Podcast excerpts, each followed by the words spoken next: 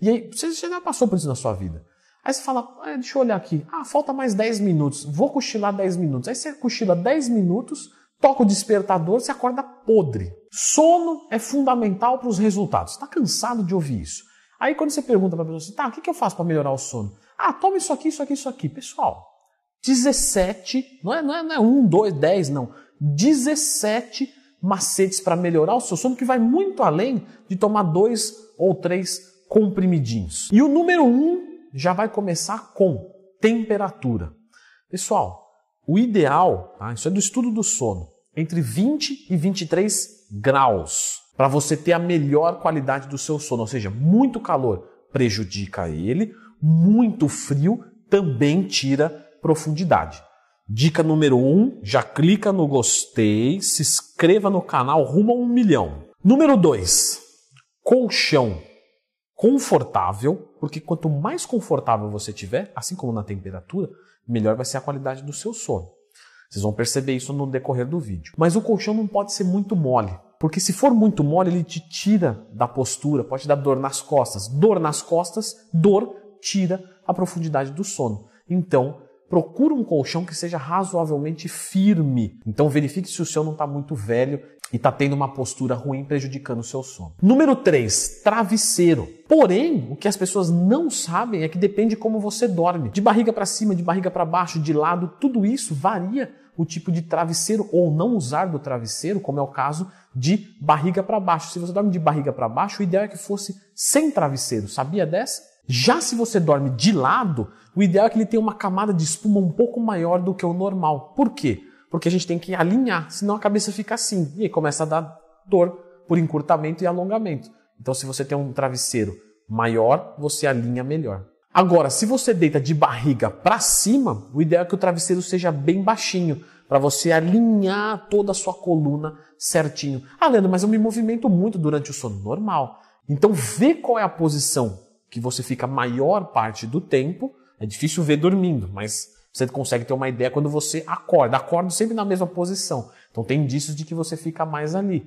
E procura um travesseiro compatível ou a não utilização do mesmo. Número 4. Tomar um banho quente antes de dormir. Por quê? Porque o calorzinho, o banho quentinho, ele favorece o sistema nervoso parasimpático, que é justamente o que dá profundidade no sono, que é antagônico do simpático, que é quando você está descendo o pau no treino. Então, um banho quente te ajuda a relaxar fisiologicamente, não é psicológico. Ai, eu tomei um banho e melhorei meu humor porque eu acho que o banho quente. Não.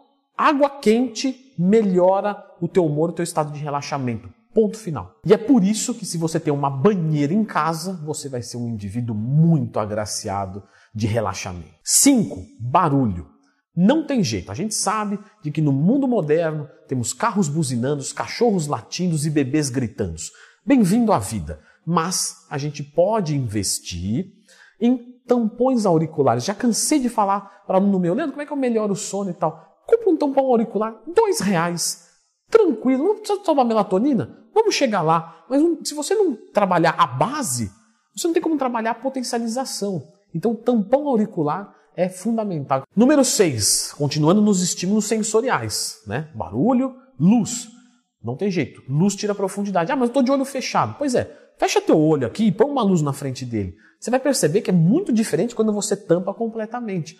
Então, essa pelinha aqui não vai conseguir bloquear a luz 100%. Então, se você dorme num lugar com muita luz, isso tira a profundidade do seu sono, porque a melatonina ela é um hormônio da baixa quantidade de luz. Inclusive, seguindo nessa linha, quando você usa o celular muito perto da hora de dormir, você abaixa a sua produção de melatonina. Então, é a retirar também. Então, invista em cortina, em janela, tá? Muito bom. Vou comprar uma cortina blackout. Excelente investimento para o seu sono. Não é só estética. Número 7. Coisa boa. Orgasmos. Então, orgasmos antes da hora de dormir aumentam a profundidade do seu sono comprovadamente, porque justamente pós-orgasmo a gente tem liberações de hormônios de endorfinas, de coisas maravilhosas, daquela sensação orgasmática, que é a mesma que quando você clica no gostei, se inscreve no canal, a gente fica muito feliz, porque a gente que é professor quer vir aqui e ensinar e saber quem ensinou, e esse é um termômetro. Então, orgasmos. Dê bastante like e se inscreva no canal antes de dormir que você vai ver que vai melhorar o sono. Mas falando sério, pessoal, prática muito conhecida. Masturbação e orgasmo antes de dormir melhora a qualidade do sono. Número 8. Lembra do que eu falei do sistema nervoso simpático, parasimpático? Cafeína, um alcaloide que mimetiza a ação do sistema nervoso simpático, né? liberando catecolaminas, epinefrina e norepinefrina, que automaticamente tiram a profundidade do seu sono. Leandro, mas eu tomo café? Beleza, para mim não corta sono não, isso é tudo palhaçada. Meu amigo, não cortar a vontade de pegar no sono, conseguir dormir é uma coisa. Agora, pode ter certeza absoluta de que a cafeína está tirando a profundidade do seu sono. Você pode pegar no sono, mas o seu sono não vai ter a mesma qualidade. Então, cafeína tem uma meia-vida de 4 a 7 horas. Se você é mais sensível, 7 horas antes, esquece cafeína. Continuando nisso do sistema nervoso simpático, que é o mesmo que quando você está treinando. Então, quando você treina, você tem esses mesmos processos do que com a cafeína. Você ativa o sistema nervoso simpático, libera adrenalina, noradrenalina, ou epinefrina, norepinefrina, tá? É a mesma coisa, são sinônimos.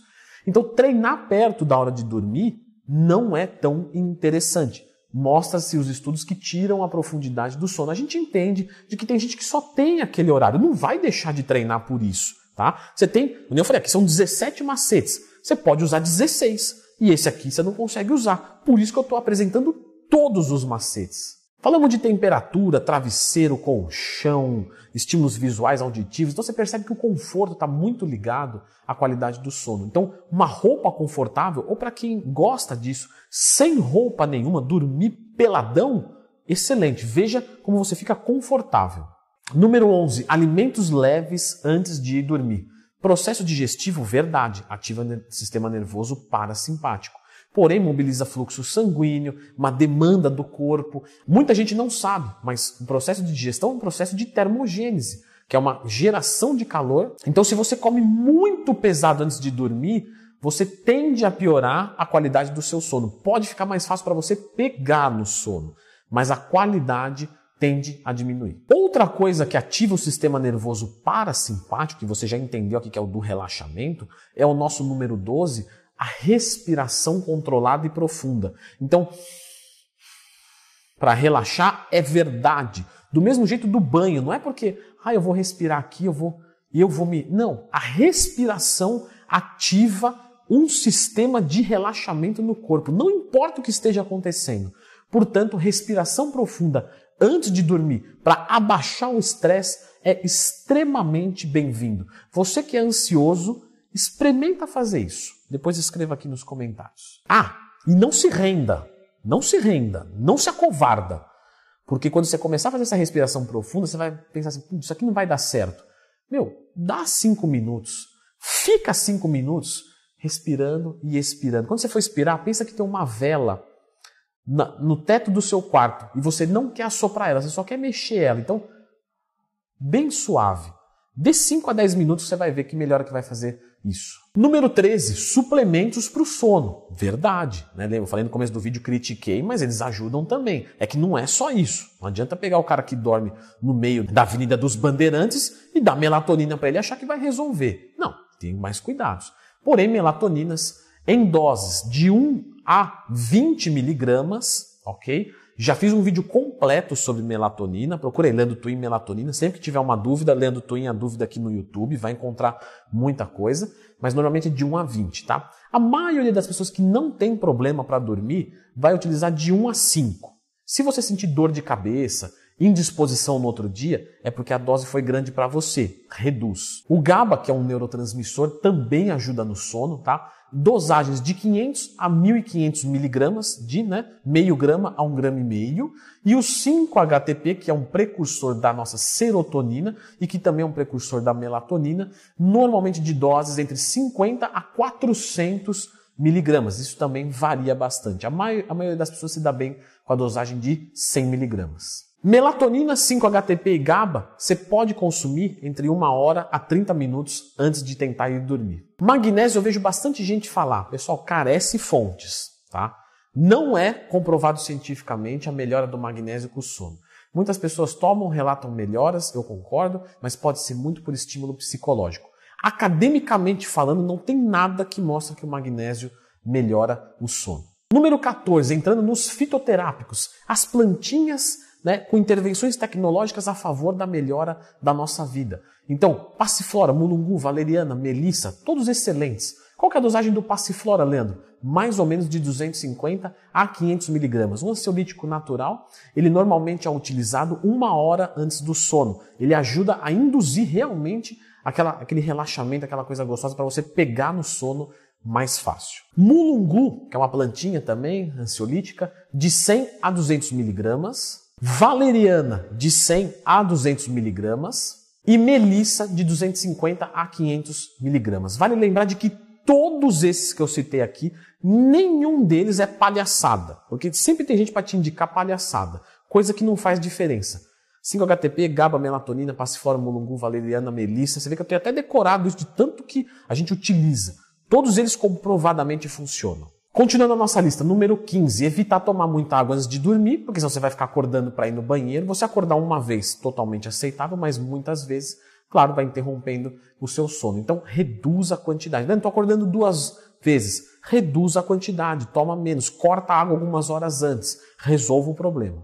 Número 16, respeitar os ciclos dos sonos. Durante o sono, o nosso corpo passa por diversos ciclos, tá? O primeiro ciclo vai durar mais ou menos 90 minutos. E depois os próximos ciclos tendem a ir durando mais, 95 até 100 minutos um ciclo de sono. Normalmente o indivíduo adulto, claro, porque bebê tem diferença, é entre 4 a 5 ciclos de sono, o que acaba por fazer mais ou menos aí 8 horas. Daí que vem as 8 horas de sono. Então se você respeita esses ciclos, é muito legal. O que nos leva diretamente ao nosso último item da lista, que eu sei para 99% das pessoas não é possível, mas está aqui, tenho que citar que é acordar sem despertador. Então, sabe quando você acorda assim, fala, ah, acordei espontaneamente, e aí você já passou por isso na sua vida.